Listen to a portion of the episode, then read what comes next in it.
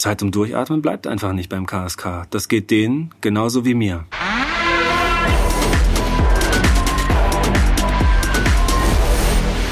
Hi, mein Name ist Robert Mark Lehmann und das hier ist der Podcast zu der neuen Serie KSK Kämpfe nie für dich allein. So Leute, neuer Podcast. Alter Schwede, wir sind in Dänemark. Kurz bei mir zu Hause vorbeigefahren, kurzes Equipment, ausgeladen, wiedergepackt, eingeladen, kurz trockengelegt, auf geht's nach Dänemark zu einer der größten Special Forces Übungen der Welt. Mit der NATO irgendwie zehn Bündnispartner. Und Leute, hier geht's richtig ab. Nach unserer scheiß Reisetortur bin ich von Frankfurt nach Kiel mit dem Auto gefahren, irgendwie sieben Stunden, mitten in der Nacht um zwei angekommen. Oder halb drei, hab kurz meine Sachen hochgeschleppt, irgendwie äh, das Feuchte schnell rausgepackt, das Trockene eingepackt, alles umgewieselt, Kamera kurz sauber gemacht, kurz Backup, alles gesaved, was ich an Bilder- und Videomaterial gemacht habe.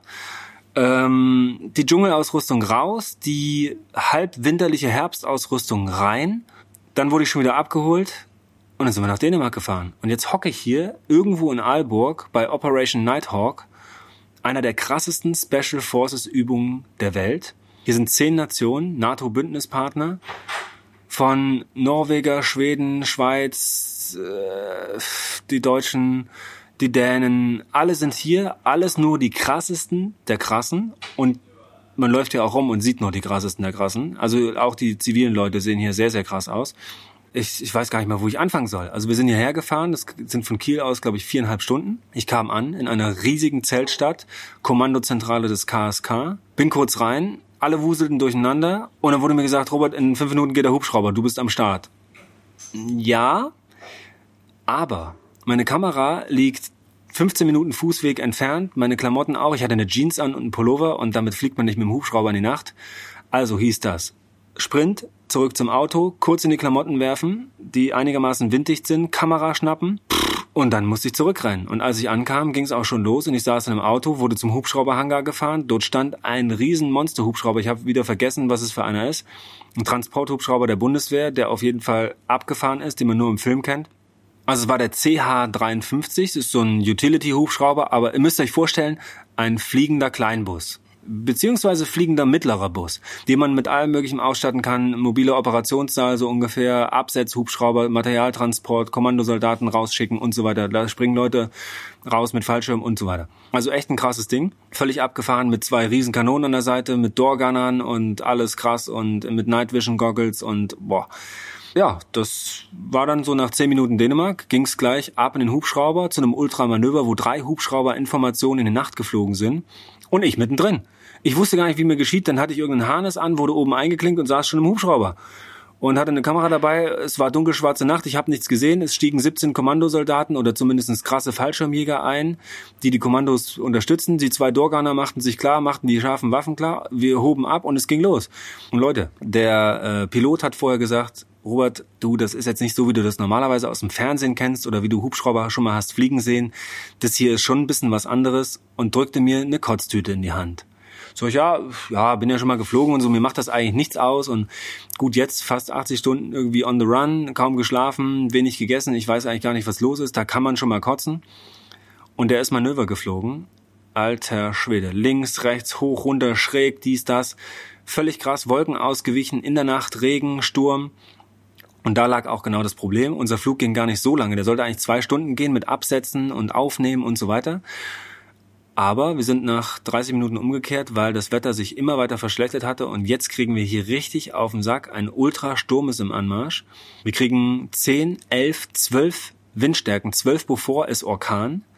Der ballert hier morgen über uns drüber und die Soldaten und Soldatinnen müssen dann hier mit Bedingungen klarkommen, die es so nur ganz selten gibt, aber die müssen ja üben.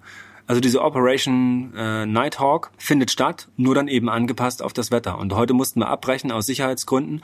Und ihr müsst euch vorstellen, wenn drei große Hubschrauber nachts Informationen irgendwie durch die Gegend fliegen, dann sackt einer ab, der andere muss drauf reagieren. Das ist ein wahnsinniges Sicherheitsrisiko. Das möchte keiner eingehen, deswegen haben wir abgebrochen. Das war auch fair enough. Und für mich ohnehin schon sehr, sehr krass, da drin zu sitzen. Es ist wirklich gewesen wie im Film. Eingeklinkt mit Gurtzeug in so einem krassen Nachthubschrauber, nicht mal Licht drin und äh, neben einem sitzen 15 ultra krasse Typen mit der krassesten Ausrüstung und Night Vision Goggles, keiner sagt einen Ton. Und so würde es bei einer Geiselbefreiung dann auch abgehen. Also es war beeindruckend, wie das vonstatten ging. Und das ist, ich, ich kann das ja auch noch gar nicht richtig einordnen. Ich weiß ja überhaupt noch nicht mal, wo ich bin, was hier eigentlich passiert das ganze Team. Also man muss sich einfach vorstellen, wir haben ja keinen Drehplan auch bei der Nummer. Uns wird nicht gesagt, pass auf, morgen um 10 ist das, um 12 machen wir das, um 14.30 Uhr macht er dann das. Nee, man ist einfach immer abfahrtbereit, die Kameraakkus müssen immer geladen sein, die Speicherkarten müssen immer leer sein.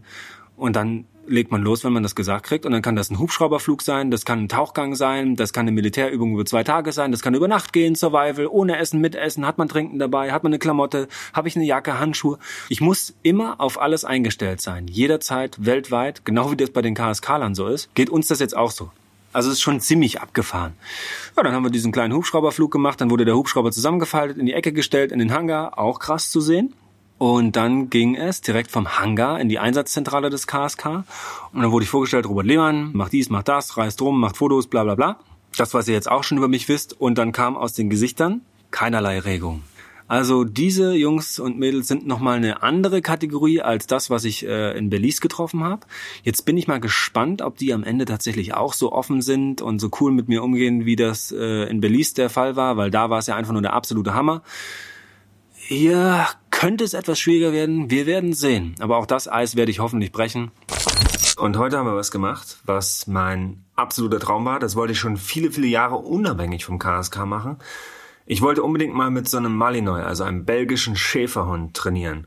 Weil das ist mein absoluter Lieblingshund, den finde ich einfach vom Aussehen und äh, von der Art, vom Wesen am allercoolsten. Ich werde mir den niemals halten können, weil ich bin natürlich super viel unterwegs und so ein Hund braucht 24 Stunden am Tag Aufmerksamkeit.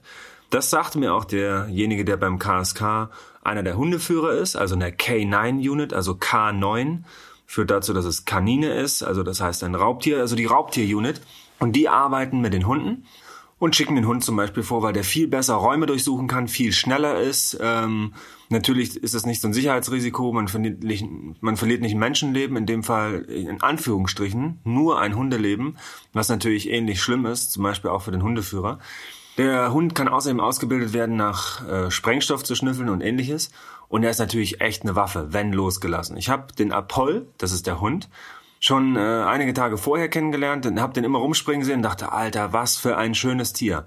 So ein wirklich, ja, ich sag mal, goldbrauner, mit leicht schwarzem Gesicht aussehender belgischer Schäferhund mit kurzem Fell, total cool, ein absolutes Muskelpaket. Ich durfte ihn natürlich kennenlernen und das ist ein absoluter Schmusebär, alter Schwede. Also das ist, ich habe selten so einen verschmusten Hund gesehen, so einen freundlichen, lieben, sozialen Hund, der geht zu allen, der sagt allen Hallo, der schnüffelt überall rum. Ein ganz, ganz friedliches, entspanntes Tier und es reicht nur ein Klick von dem Hundeführer und zack wird das Tier zur Waffe. Und das ist echt krass zu sehen, wie der umschalten kann. Der Apoll, der Hund, ist ein vier Jahre alter Rüde und ähm, die nehmen aber in der Hundestaffel auch Mädels, aber so grundsätzlich sind die Rüden etwas beliebter, weil die nicht ganz so aggressiv sind wie, wie die Weiber und ähm, sich besser handeln lassen, sagte man mir. Aber gut. Anyway, ich durfte den Hund kennenlernen ähm, und dann musste ich einen Anzug anziehen, einen Beißanzug, der den Druck ableitet. Und dann fühlte ich mich so ein bisschen wie ein Michelin-Menschen oder habt ihr bestimmt auch schon mal angezogen, so ein Sumo-Fettsuit oder sowas. Das ist wirklich der absolute Hammer, man kann sich kaum noch bewegen, das sind so 10 Kilo, die man sich da äh, umschnallt. Und ja, dann legt man los und dann sagt er, nun renn mal. Ich schick dann den Hund los und denkst, äh, oh, ich weiß nicht so genau, ob das so eine clevere Idee war, weil du siehst schon, wie angespannt der Apoll ist wenn er weiß, jetzt wird trainiert und jemand hat diesen Anzug an. Und ich bin dann auf so ein Stück Wiese gegangen und er hat ihn sofort auf mich gejagt und äh, ich hatte natürlich keine Chance. Ich hätte gedacht, dass ich einen 36 Kilogramm schweren Hund, also einen, ich sag mal, mittelgroßen, also am oberen Mittelfeld großen Hund aushalten kann, wenn der mir an den Arm springt und dass ich nicht umgerissen werde. Ich wiege selber knapp über 80 Kilo, mit dem Anzug dann 90. Aber ey, Leute, keine Chance. Ich habe den rechten Arm hochgehalten, mich umgedreht, der sprang mir aus drei Meter Entfernung an den Arm und hat mich wirklich umgerissen. Dann über die Wiese geschleift, nicht mehr losgelassen, bis kam Kommando aus und dann war es auch schon vorbei. Dann war der Hund wieder der freundlichste aller Zeiten. Aber das ist wahnsinnig zu sehen, wie der umschalten kann und wie der Hund eingesetzt werden kann. Sieht aus meiner Warte krass aus und von, von außen her ein bisschen lustig, weil ja, es ist ja jetzt nicht ein Ernstfall gewesen, aber ich kann euch eins sagen, ich möchte nicht Terrorist, Täter, Geiselnehmer, wie auch immer irgendwer sein und von diesem Hund angegriffen werden. Also da hast du überhaupt keine Chance. Und die Leute haben ja dann keinen Beißschutz. sondern das geht dann äh, durchs T-Shirt oder durch, durch Jacke auf pure Haut, das geht bis zum Knochen runter und der schüttelt sich, also da machst du gar nichts mehr. Null. Und man hat echt Angst. Alter Schwede, man läuft weg, der Hund holt einen ja sowieso ein, der ist schneller, man hat wirklich Angst. Also absoluter Wahnsinn. Und dann hat er mir gesagt, äh, pass auf, jetzt zeige ich dir noch, was er noch alles kann. Der ist ausgebildet auf, ich darf euch leider nicht sagen, wie viele verschiedene Sprengstoffe, aber eine Menge und hat ein bisschen Sprengstoff irgendwo versteckt und dann durfte der Apollo los und hat es natürlich innerhalb kürzester Zeit gefunden und dann wird gespielt und so viel kann ich euch sagen. Also wieder mal eine spannende Geschichte und wirklich cool mit diesem Hund zu arbeiten und dann danach wieder zu kuscheln und so. Also ist wirklich ein absoluter Traumhund. Ich, ach meine Güte, schade, dass man sich selber so einen Hund nicht holen kann. Den finde ich wirklich genial.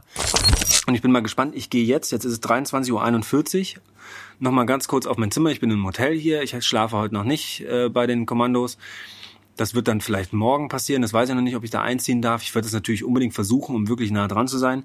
Ich gehe jetzt hoch, mache mein Equipment klar, versuche noch äh, alles mal irgendwie zu ordnen, check die Festplatten und so weiter und check nochmal das Wetter. Denn in sechs Stunden geht's auch schon wieder weiter. Ihr seht also, geschlafen wird in diesem Projekt irgendwie sehr wenig. Ich muss es am Ende, glaube ich, irgendwie nachholen. Und dann gucken wir mal, was morgen früh passiert. Ich habe keine Ahnung. Hier sind Leute vom BND, BKA, KSK, super viele Abkürzungen, die ich nicht kenne, die ich nicht verstehe, die ich nicht checke, aber alle machen mit. Es wird sehr krass. Ich sage euch, was hier rumsteht, was hier rumläuft, ist der absolute Oberwahnsinn und es ist noch mehr, als man sich eigentlich vorstellen kann. Und ich hoffe, dass ich in den nächsten Tagen einen guten äh, Einblick in die ganze Geschichte kriege und euch viel erzählen kann, viel zu berichten habe. Zeit zum Durchatmen bleibt einfach nicht beim KSK. Das geht denen genauso wie mir. Also ihr seht schon, vom Regen in die Traufe, gerade zurückgekommen aus Belize, mit Jetlag, mit feuchten Klamotten, wieder rein ins nächste Auto, zack, stehst in Dänemark auf einer der größten Special Forces Übungen der Welt, sitzt im Hubschrauber, fliegst durch die Nacht und weißt überhaupt nicht, was hier eigentlich los ist die nächsten Tage und du weißt einfach nur eins, jetzt wird's krass. Also checkt das aus auf Facebook, Instagram, YouTube, WhatsApp, Snapchat und so weiter. Hört euch den Podcast an. Ich bin genauso gespannt wie ihr, was hier die nächsten Tage passieren wird. In diesem Sinne, euer Robert Mark Lehmann vom KSK. Kämpfen nie für dich allein. Fünf Stunden schlafen. Los geht's. Und Augen zu.